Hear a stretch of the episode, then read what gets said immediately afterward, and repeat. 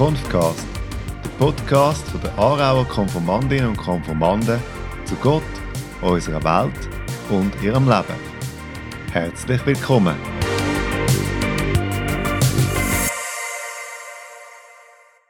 Herzlich willkommen zu unserer Kampfcast-Folge zum Thema Geld, Gott und Moral. Mein Name ist Marlon, ich bin 15 und gehe hier zu Aarau in die Schule. Mein Name ist Alex und ich bin auch von Aarau und ich freue mich schon aufs Interview mit unserem heutigen Gast, der Frau Professor Monika Büttler. Ähm, liebe Frau Büttler, sehr schön, dass Sie da sind für das Interview. Und als Redaktion im Hintergrund dabei sind außerdem der Leon, der Linus und der Tom, der heute leider krank ist. Fangen wir gerade mit der ersten Frage an. Frau Büttler, bitte stellen Sie sich doch kurz selber vor. Wer sind Sie so und was machen Sie? Mein Name ist Monika Büttler. Ich bin in Windisch aufgewachsen. Also genauer gesagt in der psychiatrischen Klinik Königsfelden. Mein Vater hat die geschafft.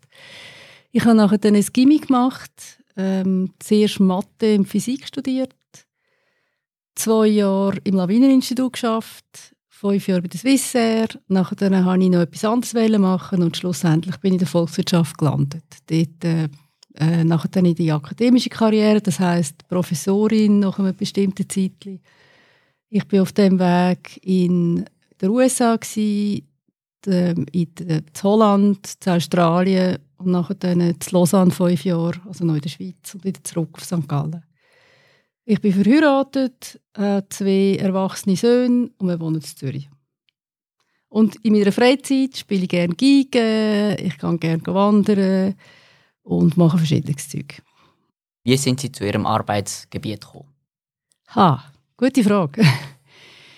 Ich habe mich immer eigentlich für, für äh, Politik interessiert. Also ich habe mich interessiert, äh, wie politische Entscheidungen Auswirkungen haben auf die Firmen, auf die Leute.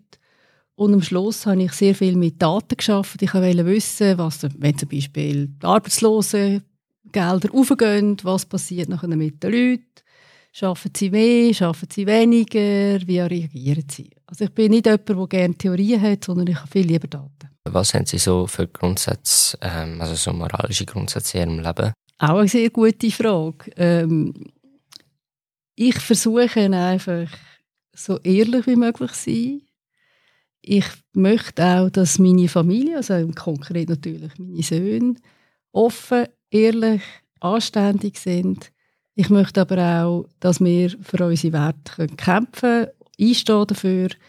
Und mein, die Werte sind, so, sind sehr unterschiedlich von Person zu Person. Und ich finde es extrem wichtig, dass man einander auch leben lässt, solange man einander nicht wirklich stört. Also die Freiheit ist mir auch sehr wichtig. Sie sind ja katholisch aufgewachsen und haben die Überzeugungen auch etwas mit Ihrem Glauben zu tun? Ja, ich glaube, wenn man wenn man katholisch aufwächst, dann, dann äh, ist es nicht einmal nur der Glaube, sondern es ist natürlich die ganze, die ganze gesellschaftliche, das gesellschaftliche Umfeld, das einem sehr prägt. Und die Religion prägt einem, ob man jetzt weniger oder stärker an Gott glaubt, sehr stark. Ich, ich habe lange gedacht, nicht, nicht gedacht, dass das so, so stark ist, aber je älter ich werde, desto mehr merke ich natürlich, wie mich, wie mich viel von diesen Sachen, die ich als Kind erlebt habe, in der Kirche, mit meinen Eltern, mit einer riesen Familie, die ich habe, mich halt schon sehr prägt hat. Welchen Einfluss haben Ihre moralischen Grundsätze äh, darauf, wie Sie die Wirtschaft verstehen? Ha, auch eine sehr gute Frage. ähm, die spielen natürlich auch eine Rolle, auch wenn die Forscher und Forscherinnen immer so ein bisschen die Illusion haben, sie lassen sich wenig von ihren eigenen Moralvorstellungen beeinflussen. Ich denke, das stimmt einfach nicht. Es fängt schon an mit dem Forschungsgebiet, wo man aussucht. Wenn man sich interessiert für sozialen Zusammenhang oder auch, ob gut Leute gut abgesichert sind, da landet man eher, sagen wir, in der öffentlichen Finanzen, Alterssicherung, als wenn man sich in erster Linie für Sport interessiert. Und ich glaube, das ist einfach eine Illusion, dass man ohne Wertvorstellungen kann forschen kann. Also selbst, selbst Naturwissenschaftler, was sie forschen, letztlich ist immer einfach ein bisschen mitgeprägt von dem, was man glaubt. Jetzt in meinem konkreten Fall, ich glaube, dass ich mich für Volkswirtschaft interessiert habe, hängt schon damit zu, dass ich ähm, halt auch die Idee, dass die Leute möglichst frei können, sich entwickeln, möglichst frei, frei können ihren Weg eingehen, hat mich sicher geprägt. Wir noch wissen, ob sie denken, dass Geld verdienen glücklich macht oder ob sie sogar auch glücklich macht. Und wenn ja, was genau führt es zum glücklich sein oder wieso genau sind sie denn glücklich? Das sind jetzt gerade ein viele Fragen. also Geld ist, was ist Geld? Ist es Reichtum oder ist es einfach ein Zahlungsmittel? wo ich irgendwie brauche, um das, quasi das, was ich geschaffen habe, noch übersetzen in Güter oder Dienstleistungen? Oder ist es etwas, wo einen Wert hat für einen selber?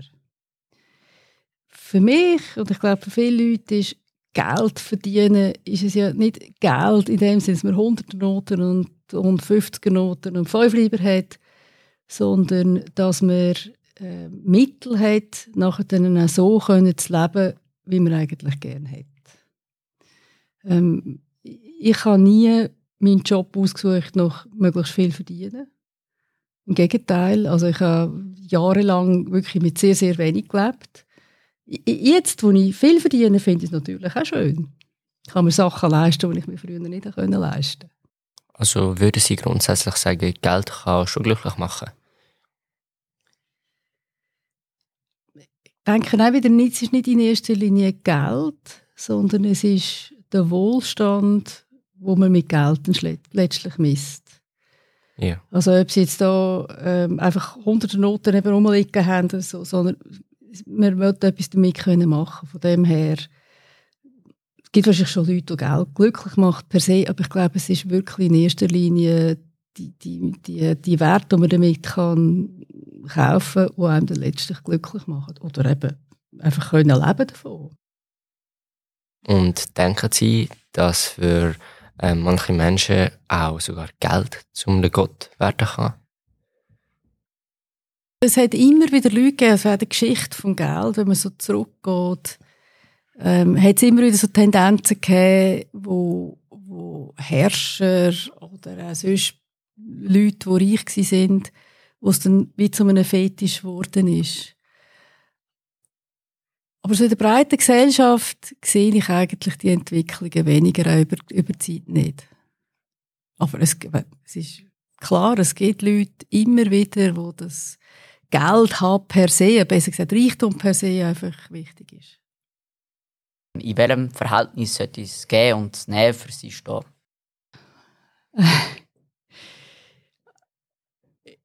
Ich gebe, ich gebe natürlich nur schon durch das, dass zum Teil sechs Leute von meinem Lohn gelebt haben, eine Zeit lang sehr viel aus. In der Zwischenzeit sind es nur noch drei.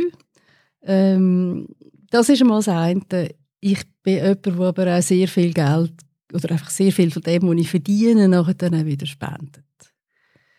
Das ist mir einfach auch wichtig.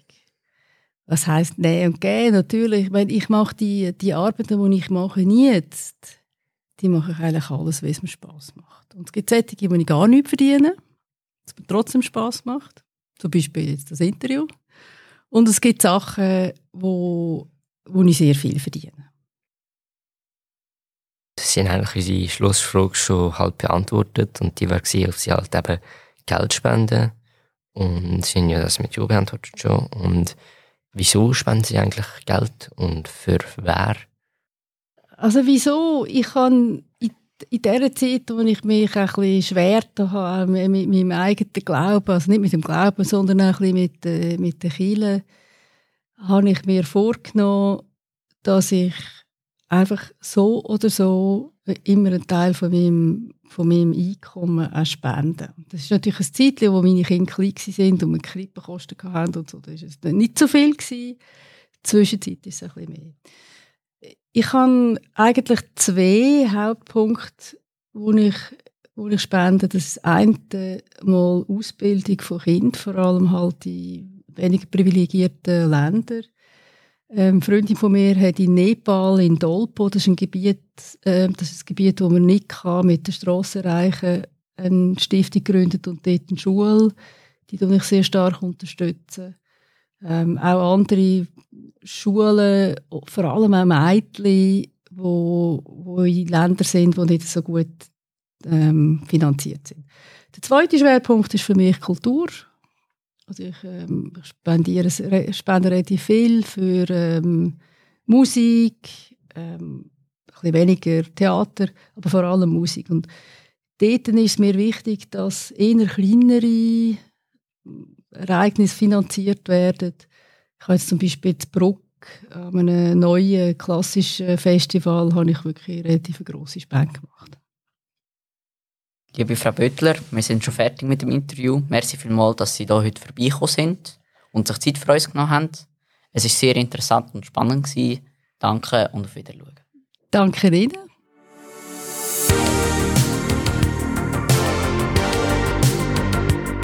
Bis das nächste Mal wieder mit dabei, wenn es heisst Confcast, der Podcast von der Aarauer Konformandinnen und Konformanden zu Gott, unserer Welt und ihrem Leben.